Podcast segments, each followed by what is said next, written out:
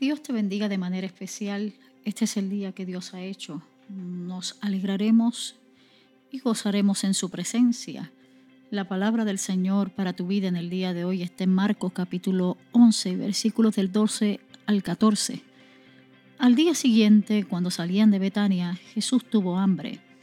Viendo a lo lejos una higuera que tenía hojas, fue a ver si hallaba algún fruto. Cuando llegó a ella, solo encontró hojas porque no era tiempo de higos. Nadie vuelva jamás a comer fruto de ti, le dijo la higuera. Y lo oyeron sus discípulos. Qué maravillosa historia. Este es el último milagro de Jesús registrado en el libro de Marcos. Y parece extraño que sea un, milagro de destrucción o maldición. Además, la expectativa de Jesús de encontrar higos parece algo irracional, ya que Marcos nos dice que no era la época de higos. La realidad es que las higueras son unos árboles muy particulares. En Palestina, cuando llega la primavera y aparecen las primeras hojas de las higueras, estas vienen acompañadas por unos pequeños nódulos o botones comestibles. Si estos pequeños higos no aparecen en ese tiempo, esto indica que el árbol a pesar de tener hojas, será estéril y no producirá fruto. Qué tremenda lección la que el Señor nos quiere dar en el día de hoy. Quizás el Señor nos está diciendo que debemos rehusarnos a vivir simplemente por las apariencias. No confundamos hojas con frutos, porque por más impresionantes que sean las hojas a la distancia, estas no significan nada si no hay frutos.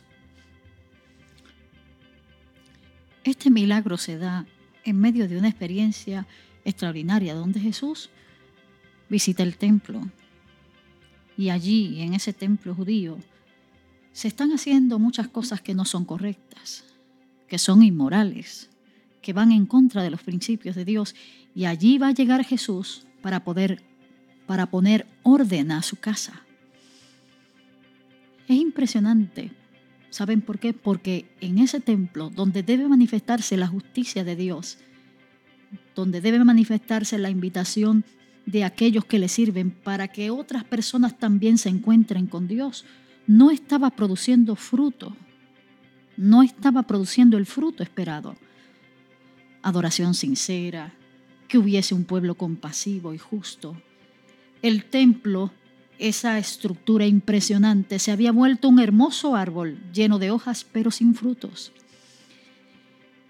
Y yo pienso que esta es la situación de la vida espiritual de muchos de nosotros. Asistimos fielmente a los cultos en la iglesia, pero no logramos realmente dar adoración y honor a Dios.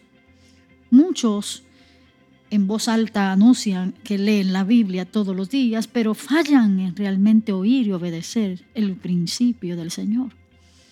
Hay algunos cristianos que inclusive colocan el símbolo del pez cristiano en su tarjeta de presentación, pero no logran llevar a cabo sus asuntos con valores cristianos.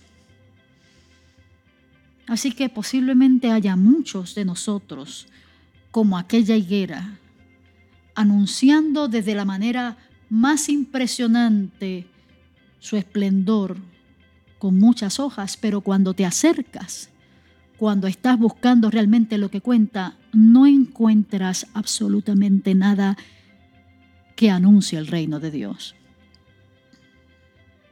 Hoy el Señor nos está invitando a una reflexión interna, porque debemos dar fruto. La Biblia dice que el Señor, enseñando de manera contundente, nos dijo, ¿cómo podremos reconocer lo legítimo de lo falso?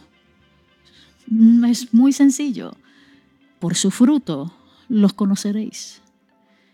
Quizás el Señor hoy nos está invitando a que reflexionemos acerca de la intención con que hacemos las cosas. Porque todo lo que hagamos de palabra o de hecho debemos hacerlo para la gloria de Dios y no para los hombres. Que así nos ayude el Señor.